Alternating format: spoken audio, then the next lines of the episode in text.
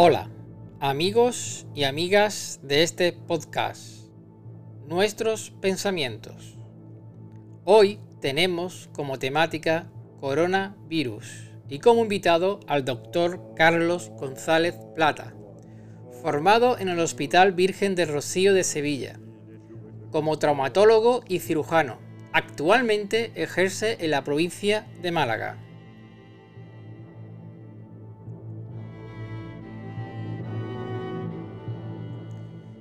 Y como la actualidad manda, abordaremos este tema desde lo que se comunica en los medios, lo que pensamos algunos ciudadanos y desde la ciencia.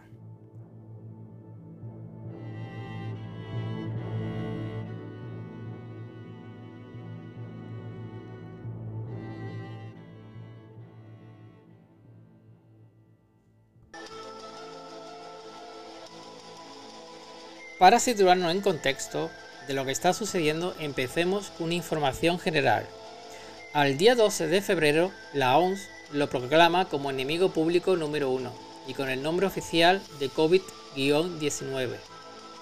COVID-19. El premio de Fórmula 1 de China es pospuesta por obligación del COVID-19. El Mobile World Congress cancelado un panorama nada alentador si nos metemos en los datos de afectados no es mucho mejor. Al contrario, cada vez más global, virulenta en infección y no tanto en muertes al día de hoy. Datos generales al día 12 de febrero. 45.210 totales afectados. 1.118 muertes. 4.876 recuperaciones un total de 29 países por el mundo afectado con algún caso. Pero ¿cómo comenzó todo esto? En la Wikipedia podemos encontrar de una forma sintetizada lo siguiente. Epidemia de neumonía por coronavirus de Wuhan del 2019-2020, oficialmente dominado como enfermedad por coronavirus 2020 19, COVID-19. Empezó en diciembre del 2019 en la ciudad de Wuhan, en China, central, cuando se reportó un grupo de personas con neumonía de causa desconocida, vinculada principalmente a trabajadores del mercado mayorista de marisco del sur de China de Wuhan, el cual vende, entre otros productos, varios tipos de animales exóticos vivos. Las autoridades chinas aislaron posteriormente un nuevo tipo de coronavirus, nombrado como COVID-19, que tenía mucha similitud de, al menos 70% en su secuencia genética maternal en el SARS-CoV. Hay evidencia de que la enfermedad se contagia entre humanos. Sin embargo, no se ha demostrado que la enfermedad tenga la misma gravedad que el SARS. Es poco claro si el virus había estado en circulación anteriormente y si Wuhan es el centro de la epidemia, o el lugar donde se identificó por primera vez. La Organización Mundial de la Salud OMS declaró el 30 de enero de 2020 la existencia de un riesgo de salud pública de interés internacional. Wuhan es la capital de la provincia de Hubei y la ciudad más poblada de la zona central de la República Popular China. Está localizada en la confluencia de los ríos Yangtze y Han. Tiene una población aproximada de 11 millones de habitantes, en un área de 8.467 km cuadrados, si se incluye el área metropolitana. El primer caso sospechoso fue reportado el 31 de diciembre del 2019, luego de que los primeros síntomas aparecieran tres semanas antes, el 8 de diciembre del 2019. El mercado donde se sospecha que se originó el brote fue cerrado el 1 de enero de 2020 y las personas con, síntomas fueron aisladas. Más de 700 personas, incluyendo más de 400 trabajadores de la salud, que tuvieron contacto con los casos sospechosos, fueron puestas bajo observación. Tras el desarrollo de un diagnóstico concreto, para detectar la infección, la presencia del COVID-19 fue confirmada en 41 personas del grupo de casos sospechosos de Wuhan. Las primeras muertes se registraron el 9 y el 16 de enero de 2020. Ambos hombres con edades superiores a los 60 La tercera muerte se reportó el 19 de enero de 2020 y tres más se agregaron el 21 de enero del 2020. También tiene un apartado a la cual indica la prevención y nos indica medidas de prevención recomendadas por la OMS. Incluyen el lavado regular de manos, cubrirse la boca cuando se va a toser o estornudar y evitar el contacto con personas que muestren síntomas de enfermedad respiratoria. La web Institutos Nacionales de la Salud de los Estados Unidos para pacientes, familiares y amigos en español nos indica lo siguiente. La infección COVID-19 puede variar de leve sin síntomas o síntomas menores a grave o incluso, o incluso mortal. En general, los síntomas comienzan entre 2 y 14 días después de la infección. Incluye fiebre, tos, falta de aliento. Muchas de las personas con COVID-19 tienen neumonía en ambos pulmones.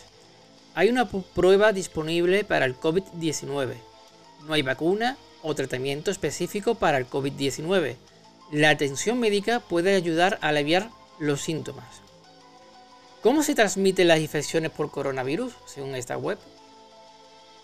En general, los coronavirus humanos se transmiten de una persona infectada a otras a través de el aire al toser y estornudar, contacto personal cercano, como tocar o estrechar la mano, tocar un objeto o superficie con el virus para luego tocarse la boca, la nariz o los ojos, antes de lavarse las manos, a través de las heces, poco común.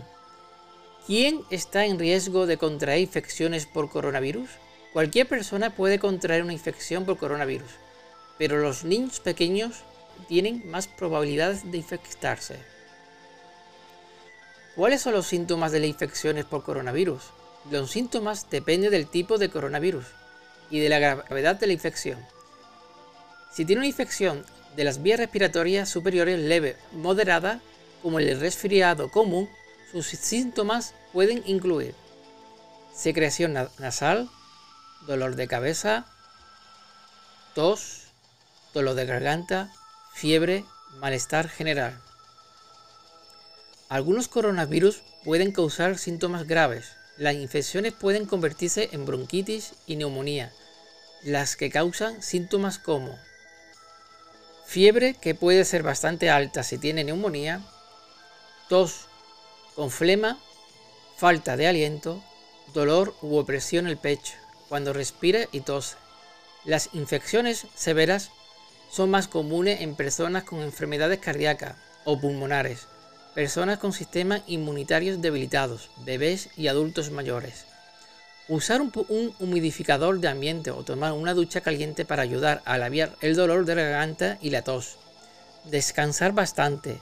Beber líquidos. ¿Se puede prevenir la infección por coronavirus? En este momento no hay vacunas para prevenir las infecciones por coronavirus humanos, pero es posible que puede reducir su riesgo de contraer o propagar una infección al lavarse las manos con frecuencia, con agua y jabón durante al menos 20 segundos, evitar tocarse la cara, la nariz o la boca, o con las manos sin lavar, evitar el contacto cercano con personas enfermas, limpiar y desinfectar las superficies que toca con frecuencia, cubrirse la tos y los estornudos con un pañuelo de papel, luego deseche el pañuelo y lávase las manos. Quedarse en casa cuando está enfermo. Y para finalizar esta información general, los agentes transmisores, según las teorías oficiales, el murciélago y el pangolín. Este último animal menos conocido por nuestra cultura occidental y clasificado como exótico. En China, un pequeño mamífero conocido por sus escamas y amenazado de extinción. Podría ser un animal clave en la transmisión al hombre del nuevo coronavirus. Y en el momento en el cual se produjo esta epidemia, el año nuevo chino. Según el calendario chino, nuestro 2020 será el año 4717 en su calendario, ya que su cómputo comienza desde el año 2697 a.C. El 25 de enero será el gran día en nuestro 2020, al comienzo del año de la rata, signo que no se repetirá hasta el año 2032. Todas las celebraciones empiezan el primer día del mes lunar y terminan el día 15, que es cuando se celebra el Festival de las Faroles. Y como libres pensadores, abramos una pequeña puerta al pensamiento conspiranoico, lo no oficial. Teorías de la conspiración respecto al coronavirus COVID-19.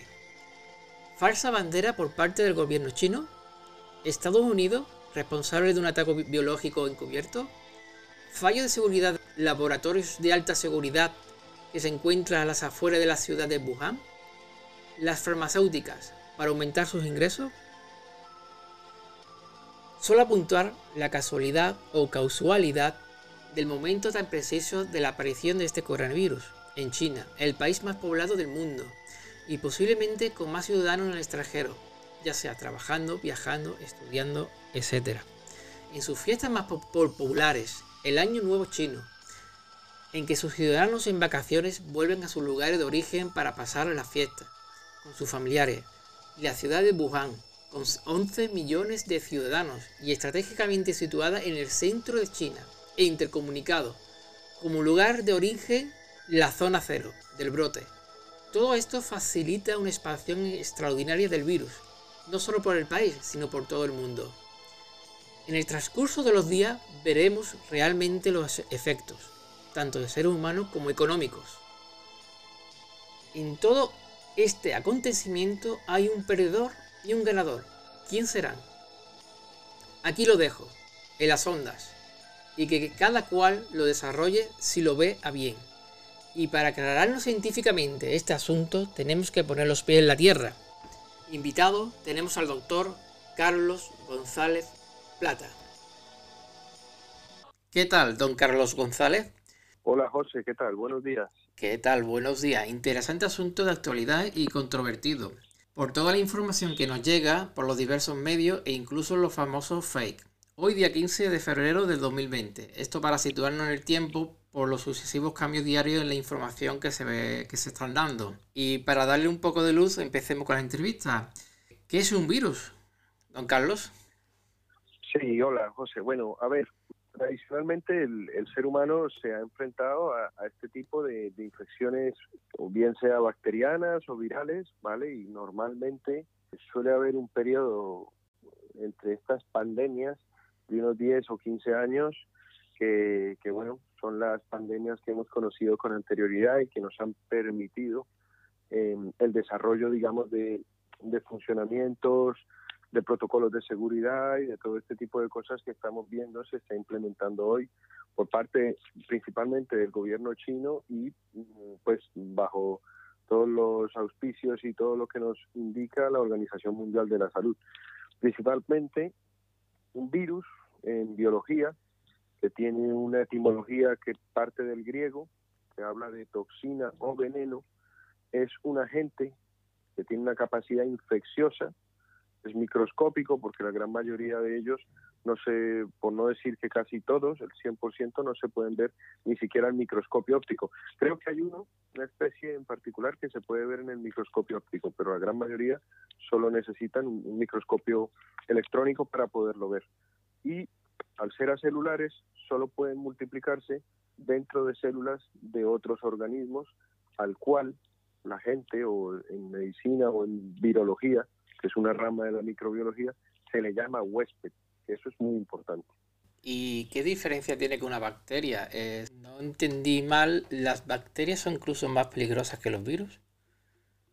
No, realmente no. Eh, eso es un concepto que trataremos también un poco más adelante, ¿no? Pero las bacterias son otro tipo de microorganismos, ¿vale? Incluso hay virus que se llaman bacteriófagos, que son virus que atacan directamente a las bacterias y son capaces de hacer o causar un daño o, incluso terminar con el ciclo vital de la bacteria. Entonces no, no es que sean más ni menos, sencillamente son dos microorganismos diferentes con una estructura completamente diferente y, una forma de funcionar completamente diferente. El virus realmente lo que lo que está o lo que compone un virus es una secuencia genética, ¿vale? Que puede ser de ADN o ARN, ARN que está envuelta el ácido ribonucleico. Esos son secuencias genéticas. Mm, El virus tiene su secuencia genética que la envuelven una capa proteica y algunas veces, lo- la gran mayoría de virus también tienen un envoltorio lipídico que es la- el envoltorio vírico. ¿Vale? Eso es una gran diferencia con algunas bacterias, por ejemplo, que tienen una pared celular y, y- y son or- organismos no más complejos, porque el virus también es supremamente complejo, pero digamos que tiene una estructura un poco diferente. ¿Y el nombre del coronavirus? ¿Por algo especial?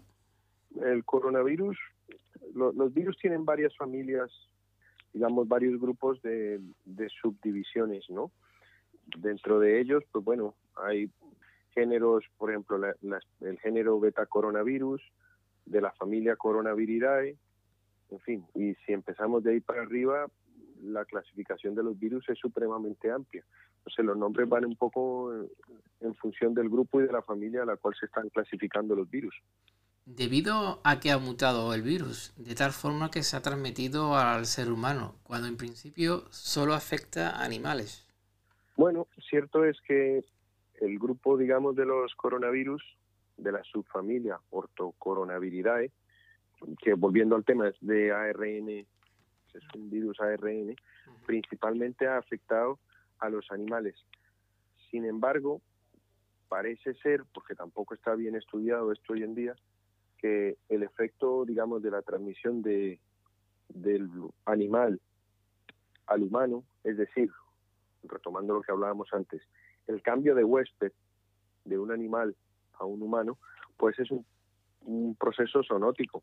En el momento que haya un contacto probablemente de los humanos con determinados animales, como el murciélago, que apare- parece ser Sí. es una de las principales fuentes, pues en ese momento se genera, se genera un, un cambio de huésped con una posibilidad del virus de mutar y hacer una infección sobre humanos. O no es necesario que mute, sencillamente entra al huésped y ahí se empieza el ciclo de reproducción del virus.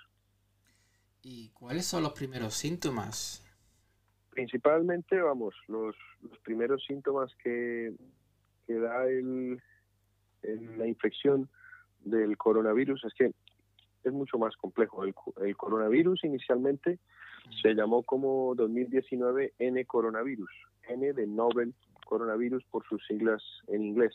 El SARS, ¿no? hay- Que- La antigua epidemia que azotó China, Bueno, que es el que- SARS, ¿no? Algo así, si no recuerdo mal. Sí, pero las siglas SARS lo que nos traducen es una, un síndrome de dificultad respiratorio agudo severo, ¿vale? Eso es SARS, Severe Acute Respiratory Syndrome Coronavirus, por ejemplo, en este caso, que es el coronavirus 2, porque ya ha habido uno, incluso está el del Medio Oriente, y bueno, en fin, que son terminología ya científica.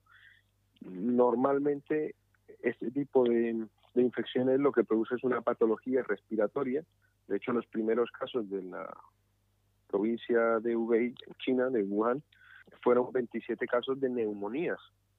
Dependiendo de la capacidad de producir, digamos, la enfermedad del virus en el huésped, que eso es la patogenicidad, pues la sintomatología es muy variada, desde un resfriado común hasta casos mucho más graves, mmm, donde se produce un shock, un shock séptico, que generalmente termina en la muerte, ¿no? Varían entre fiebre, tos, dolores articulares, musculares, que se llama mialgia, astenia, ¿sí? sensación de Parecía, debilidad, un- parecía un- cansancio. a una gripe, ¿no? Más o menos.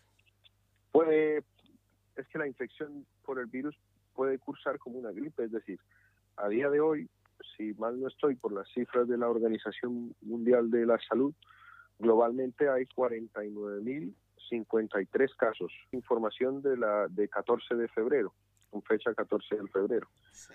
Nuevos casos, 48.548 en China. Y no todos han muerto. Entonces, quiere decir que hay una parte que tiene unas condiciones, eh, digamos, de agresividad del virus que se llama virulencia. ¿sí? Que una cosa, patogenicidad es la, la forma digamos, que tiene el virus de generar un daño en el huésped. Cuando desprendemos de eso, tenemos que entender que qué tipo de daño, evidentemente, ¿no? No es lo mismo que te dé un resfriado común a que te cause la muerte. Entonces, ese grado de patogenicidad es lo que se denomina en medicina o en microbiología o en, la virología la virulencia, que son conceptos que van unidos de la mano pero son diferentes. Evidentemente, no el grado de virulencia del virus nos interesa muchísimo, pero tiene una respuesta también individualizada, es decir, el mismo virus a mí me puede generar un resfriado común y a otra persona que tenga determinadas comorbilidades, por ejemplo, mm, infecciones eh, o pacientes fumadores, diabéticos, inmunosuprimidos, gente que tiene problemas un poco de respuesta de su sistema inmune, su enfermedad puede cursar siendo el mismo virus mucho peor. Y eso es lo que termina dando las tasas de mortalidad. hoy en día están, según las cifras de los últimos 24 horas, en torno a un 2 o 3%, que en mi opinión, en mi opinión, en este podcast muchas veces han hecho trabajos sobre conspiraciones y eso, que yo tampoco voy a entrar en ello, pero como se habla tanto y puede ser verdad, las cifras no sabemos si son reales o no. Actualmente, al día de hoy, según las cifras que han dado oficiales, eh, tenemos 67.107 muertos, diga, afectados, perdón, 1.526 muertos y 8.375 recuperados, según datos oficiales, ahora mismo. ¿Y a ver si es verdad. A, ver si es verdad, porque según otras informaciones de web, dice que las cifras se multiplican por dos. No sé. Bueno. lo cual inmediatamente, si extrapolamos, su mortalidad sería mucho mayor de lo que se habla. Tampoco es que esté muy bien estudiado. E, esas cifras no son reales, pienso yo, porque el desarrollo de los estudios y esto se ha llevado de forma muy rápida todavía, aunque hablan de un periodo de, digamos, de, entre 2 y 14 días en que la gente puede permitir que, la, que, que siendo asintomático, ¿no? Yo contagio a otras personas, incluso ese periodo puede ser menor todavía, es decir, que se están acortando algunos plazos conforme la investigación avanzado, pero bueno. Yo incluso me ha parecido escuchar, no recuerdo si fue por la radio o por televisión, que incluso el periodo puede ser de 30 días. O se debería hacer 30 días el periodo este de cuarentena. Sí, pues perfectamente puede, puede serlo. Habría que ver los estudios de, del virus cómo van. La recomendación de, del gobierno español, eh, estamos entre 2 y 14 días. sí. Bueno, ¿y cómo debemos actuar ante esta enfermedad en caso de contagio? Lo primero es no generar pánico en la sociedad. Evidentemente esto, como hablamos anteriormente, es algo que pasa, estas pandemias, con determinado lapso de tiempo, las llevamos históricamente conociendo y bueno, lo primero es, estar tranquilo. Lo más probable eh, en un país como España o Sudamérica o Norteamérica, donde no hemos tenido un contacto directo de momento con, o que no somos un país vecino de China y de la población más afectada, pues lo más probable es que si tenemos un cuadro respiratorio infeccioso no sea un coronavirus. eso es, es evidente. Sin embargo, si tenemos factores de riesgo que principalmente están catalogados como el contacto o el viaje en una de las zonas de, de interés para, para el, estudio del virus, pues habría que pensar en esa posibilidad como diagnóstico. Entonces, el diagnóstico se hace mediante unas pruebas de laboratorio genéticas, con una prueba que se llama PCR, de, una reacción en cadena de la polimerasa, que nos puede permitir eh, ver si el paciente está infectado o no, de acuerdo a unos valores. Eso es algo ya un poco más científico. Y si hay, evidentemente, desde que exista la sospecha, el paciente debe estar aislado y si se confirma, pues hay que dar el tratamiento. Todavía no se están generando o no hay un tratamiento específico retroviral o antiviral para, para este tipo de, virus, pero bueno, se estarán desarrollando y espero yo que a lo largo de, los meses o a lo mejor días se tenga alguna algún avance investigativo y, tengamos un tratamiento. ¿A qué rango de edad está siendo más virulento? ¿O qué factores se, se agravan? Bueno, lo que hemos hablado de agravantes suelen ser las comorbilidades, es decir, cuantas más eh, patologías eh, inmunosupresoras pueda tener el huésped, pues la respuesta de su de su organismo ante esa invasión vírica pues es menor, por lo tanto la virulencia en este caso de este huésped pues puede ser mayor y más grave la enfermedad, el desarrollo de la enfermedad. Hay unas cifras que hablan sobre las los porcentajes de gente que se encuentra eh, infectada, principalmente en Sudamérica, y eso son hombres mayores de 45 años, hombres porque son casi el 98% de los casos hombres los que se han detectado en Sudamérica y Norteamérica, pero sí que es verdad que cuando te vas a la zona del conflicto, pues bueno, ya ahí las cifras varían y creo que están entre 19 y 72 las cifras de, edad, un rango entre 2 y 74 años, es lo que, lo que tengo entendido, con una media de 45 años. Pero hay casos que han sido confirmados por el Centro de Control de Enfermedades de China a fecha del 21 de, enero, que tenían casos que oscilaban entre los 9 meses y los 96 años. Es decir, que evidentemente puede afectar a cualquier tipo de, de población. Según las teorías expuestas actualmente, se barajan al murciélago y al pangolín como responsable. ¿Qué opina de esta teoría? Pues si es un proceso zoonótico tiene todo el sentido. ¿Qué es lo que pasa? Que los primeros casos, los primeros 27 casos de neumonía de etiología en su momento desconocida, es decir, sin, sin podérselo achacar o decir esta neumonía, mira, es del coronavirus, esos primeros casos fueron los que levantaron las sospechas, de los cuales de esos 27 fueron 7 graves, fue todo originado en un mercado mayorista de marisco, pescado, animales vivos en la ciudad de Wuhan.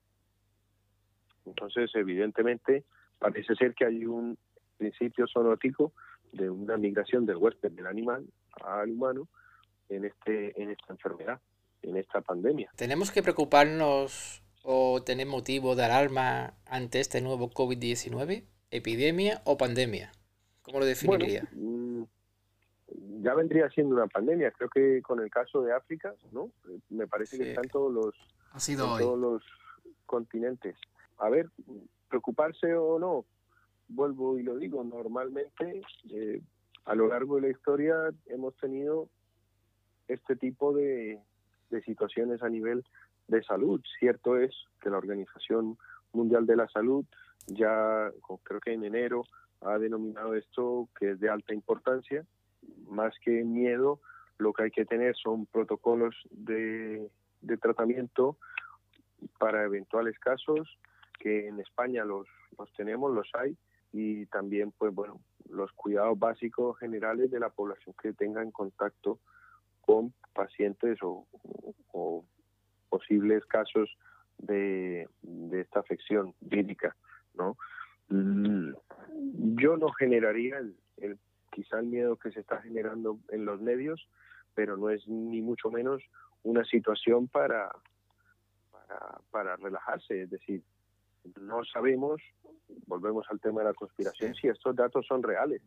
Lo mismo estamos hablando de datos que son nefastos, porque claro, cuando uno ve los vídeos y las informaciones que nos envían eh, o que se pasan por WhatsApp y otros medios telemáticos, eh, hay vídeos que nos dice, Dios mío, esto, esto puede ser algo grave. Pero claro, las cifras son las que son, las cifras oficiales son las que son, no sabemos si están maquilladas o no. Y bueno, yo lo que recomendaría, sobre todo a los colegas profesionales, es que hay que tener, seguir las recomendaciones, el uso de las mascarillas, eh, para de micropartículas, es decir, todo ese tipo de cosas nos vendría bien a todos. Vamos, las batas impermeables, que ninguna, en estos casos, ninguna o ningún cuidado eh, es poco. ¿Piensa que la Seguridad Social de la Salud Española está realmente preparada para afrontar esta epidemia? Bueno, sí y no. Es decir, eh, La seguridad social española es muy buena, tiene un protocolo establecido con un hospital, por ejemplo, como el, de Madrid, el Carlos III, si mal no estoy, que es un, muy buen hospital que entiende y sabe muy bien el manejo de esto. Claro, no todos los casos que puedan llegar a España pueden llegar a ese hospital, es decir, imaginémonos que esto llega a un centro de salud o de, un pueblo o de cualquier eh, provincia que no, a lo mejor puede ser que no estén preparados. La información de cómo actuar sí que ha llegado a diferentes ámbitos hospitalarios mm, de parte del ministerio. Y, creo que también a las farmacias. Ha llegado un tipo de protocolo a las farmacias. Pues no lo sé, la verdad que no lo sé, habría que habría que preguntarlo claro. en las farmacias. No me, no me parece ni mucho menos descabellado. Normalmente la gente se siente enferma y va a la farmacia a comprar algún medicamento, ¿no? O sea, es decir, de verdad que lo desconozco, no lo sé. ¿Qué tipos de máscaras en caso necesario nos aconseja? Tengo entendido que el modelo FFP3N95 es el más adecuado. ¿Tiene alguna información sobre este rango? La clasificación de las máscaras, ¿vale? Que son usadas en la asistencia sanitaria. Es decir, uno no va a la farmacia y le dice, deme una máscara FFP3 y se la venden. Eso no se consigue así. Estas máscaras, que son clasificadas en función de la eficacia de filtración según una normativa europea o una, una, perdón, una normativa también americana, se establece la europea en tres niveles o categorías. Está el FFP1, el FFP2 o, la, o el nivel, digamos, FFP3. También está el, la clasificación americana, que, que está hecha por el Instituto Nacional de Medicina y Seguridad Ocupacional, que es la que clasifica N95, N99 y N100.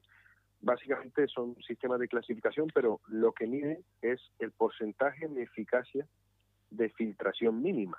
Eh, esto para partículas aéreas con un tamaño mayor de 0,3 micrómetros. O sea, un porcentaje bastante, bastante pequeño. Las FFP1 tienen una eficacia de filtración baja. Esas, de momento, aunque no es que haya muchos estudios y eso, esas no las vamos a tener en consideración. Están las FFP2, que son que tienen un porcentaje de eficacia de filtración mínima del 92%. Esto en Europa, acordémonos que en Europa es eh, la clasificación FFP2 del 92% y el FFP3, que tiene un porcentaje de eficacia de filtración mínima del 98%.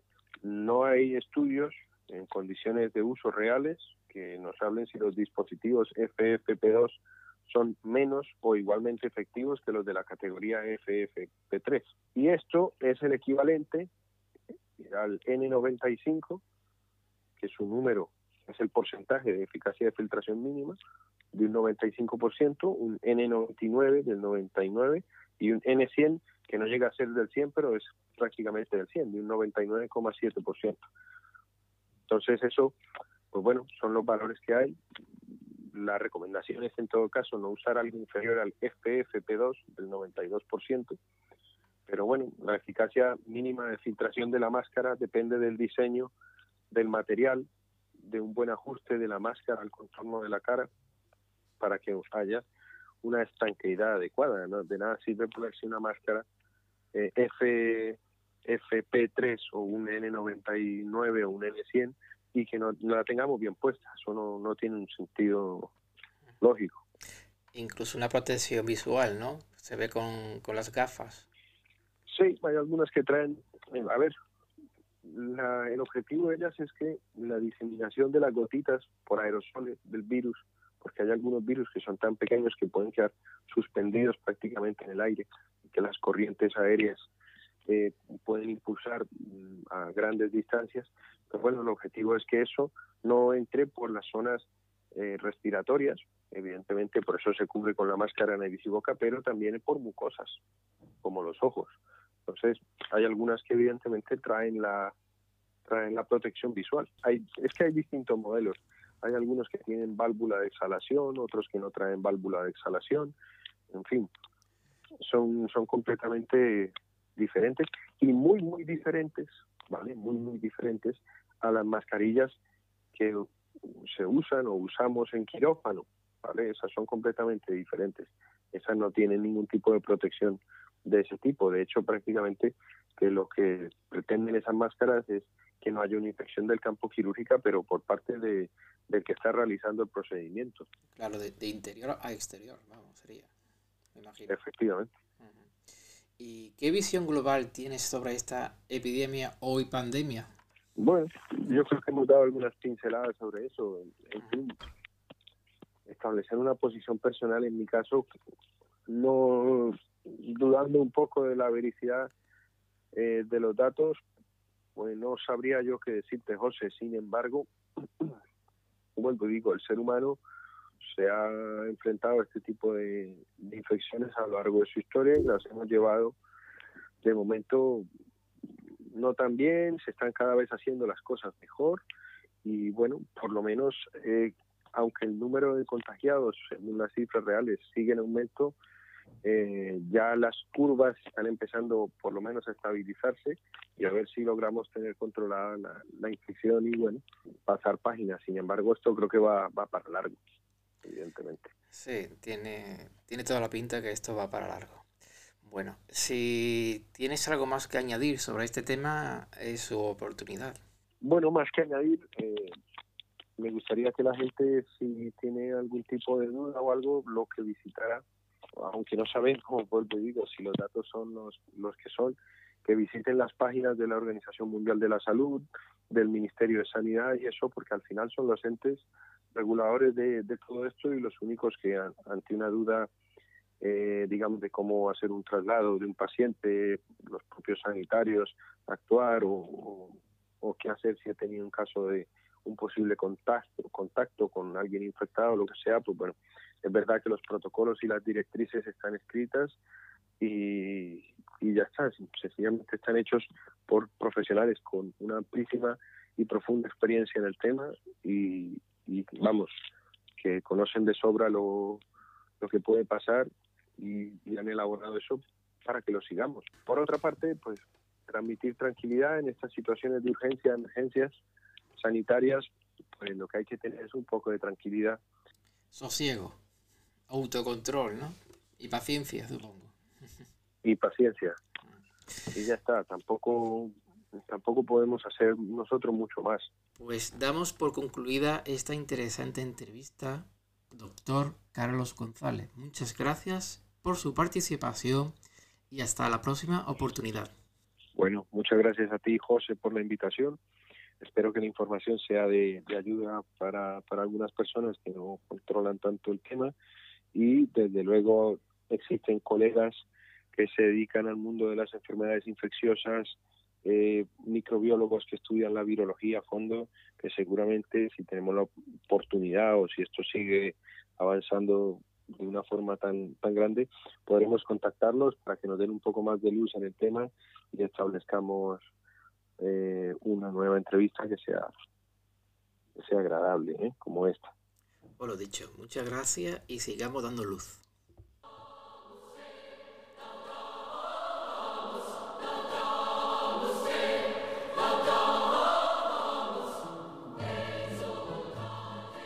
Y como despedida, deciros que no todo que nos cuentan en los medios y los comunicados estatales es la realidad.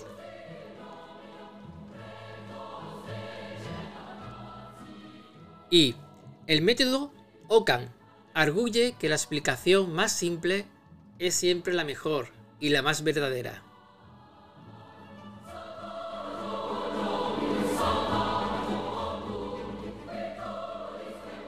Amigos y amigas de este podcast, termina este capítulo. Hasta el próximo. Adiós.